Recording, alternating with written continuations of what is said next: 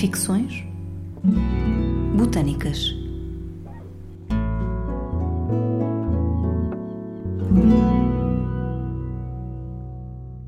Hoje damos a conhecer uma carta ficcionada a partir de elementos históricos e botânicos encontrados no herbário do Museu de História Natural e da Ciência da Universidade do Porto, sobre dois ilustres personagens da Universidade, pai e filho, naturalistas e entusiastas das coleções de História Natural, Isaac e Francisco Newton.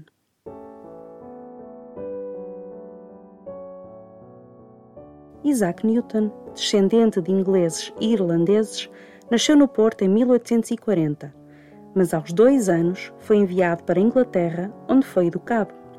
Quando voltou, o Dr. Eduardo Augusto Allen foi seu professor de língua portuguesa, supondo-se que também exerceu uma grande influência no seu gosto pelo naturalismo e coleções museológicas, já que o Dr. Allen era o zeloso diretor do Museu Municipal do Porto e um apaixonado das ciências naturais. Apesar do interesse muito precoce de Isaac Newton pela colheita de exemplares botânicos e zoológicos, residindo no Porto, era guarda-livros em firmas portuenses como, por exemplo, a Robertson Brothers Company, uma empresa de exportação de vinhos do Porto. No seu tempo livre, e sendo estudioso de plantas criptogâmicas desde os 13 anos, colheu exemplares até ao fim da sua vida que oferecia tanto ao Museu da Escola Politécnica de Lisboa como ao Gabinete de Botânica e Zoologia da Academia Politécnica do Porto.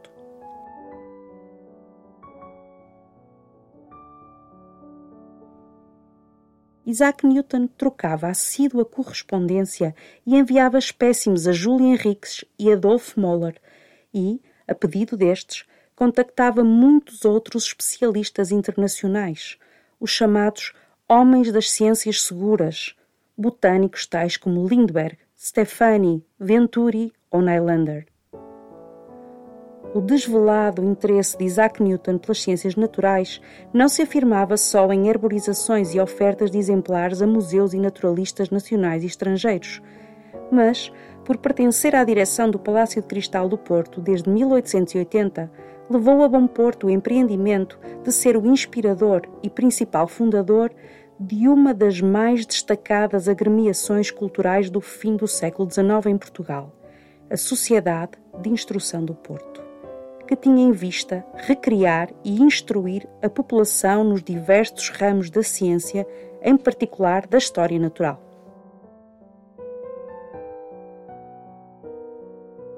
Isaac Newton preparou para a colheita de espécimes de história natural pelo menos um dos seus seis filhos, o rapaz mais velho, Francisco Newton, que prestou relevantes serviços à botânica e à zoologia, como coletor nas antigas possessões portuguesas em África.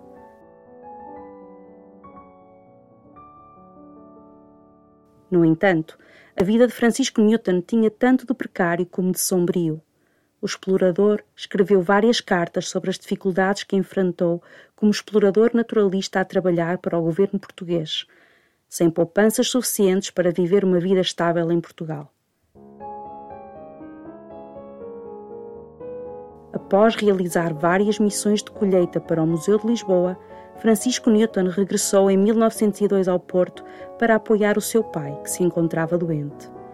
Dada a sua difícil situação financeira e pessoal, o Dr. Augusto Nobre, seu amigo de infância, alia os planos para enriquecer as coleções da Academia Politécnica do Porto aos planos de ajudar o seu amigo Francisco e consegue contratá-lo como explorador numa expedição zoológica a Angola, apoiado por Arão Ferreira de Lacerda, mas também por Bento de Souza Carqueja, um reputado empresário do Porto, coproprietário do jornal O Comércio do Porto e, ao mesmo tempo, professor na Academia Politécnica do Porto.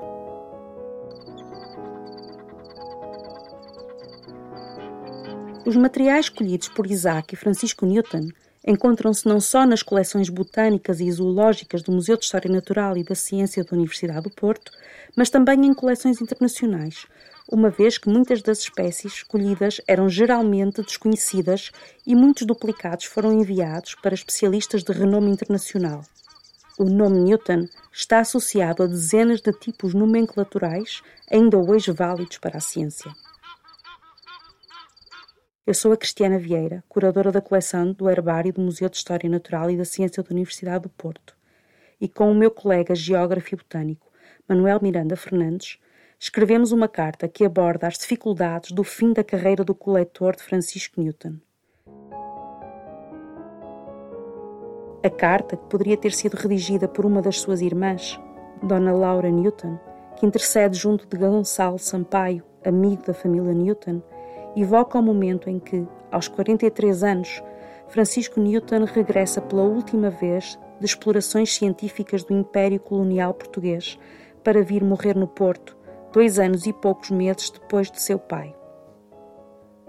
Apesar das vidas celebradas e mesmo mistificadas de muitos coletores e naturalistas, as peripécias de campo, a falta de segurança pessoal ou financeira, questões de género e a vida precária ainda hoje limitam esta forma de vida para muitos dos apaixonados e apaixonadas pelas ciências naturais. Celebremos a vida de quem dedica os seus tempos, livres ou de trabalho, à colheita de espécimes científicos que nos permitem espreitar a enciclopédia da vida, fonte de permanente fascínio pelas produções da natureza. Acompanhe-nos neste momento, que existiu pelo menos na nossa imaginação. De Laura Angelina de Aguilar O'Kelly Newton, Nossa Senhora da Vitória, Porto. Para Gonçalo Sampaio, Academia Politécnica do Porto. Porto, 10 de julho de 1907. Meu caro amigo e venerável mestre, eu e a minha irmã Elvira tomamos a liberdade de lhe escrever para interceder pelo nosso caríssimo irmão Francisco, que bem conhece. Perdoe-nos desde já a ousada interferência.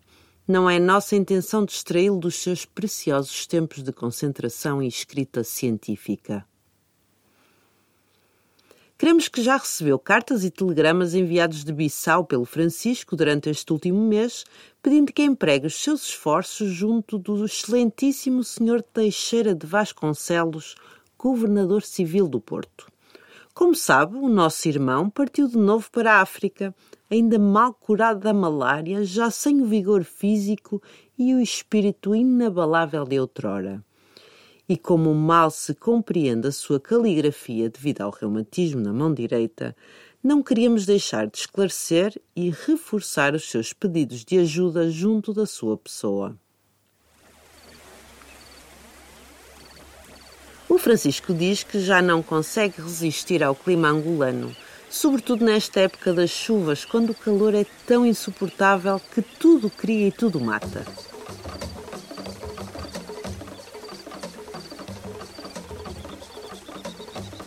Também não há segurança no interior da província, já que uma grande parte dos indígenas tende à revolta por causa do imposto de palhota.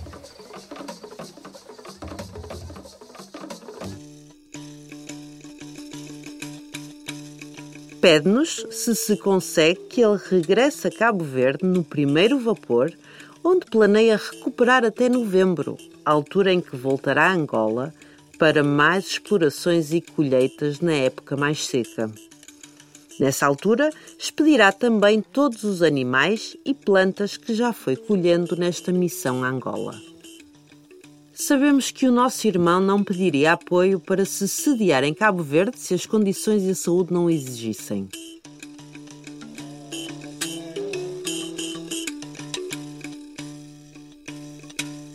Nossa família temos a filosofia natural no sangue e criação, ou não fosse o pai um infatigável naturalista e um dos mais entusiastas defensores das coleções de objetos naturais como a melhor ferramenta para compreender o mundo em que vivemos mesmo depois das viagens filosóficas do reino português há mais de um século e das viagens de Hermenegildo Capelo e Roberto Ivans, sabemos que o naturalismo em Portugal não tem raízes na sociedade e mal começa a ser uma ocupação válida e honrosa. Desejei muitas vezes partir nos navios com o meu irmão, mas a filosofia natural ainda se reduz a uma ciência masculina e vejo pouco apreço e fraca recompensa atribuídos aos esforços dos naturalistas pela pátria portuguesa. No Porto, até uma exploração serrana é considerada algo excêntrico para uma família convencional, contrastando ainda com a ocupação naturalista nas terras britânicas, onde já são comuns exemplos de ilustríssimos viajantes exploradores como Charles Darwin, ou mesmo de senhoras, como a impressionante Mary Kingsley, escritora científica e etnógrafa, que visita os mesmos territórios da África Ocidental que o nosso irmão.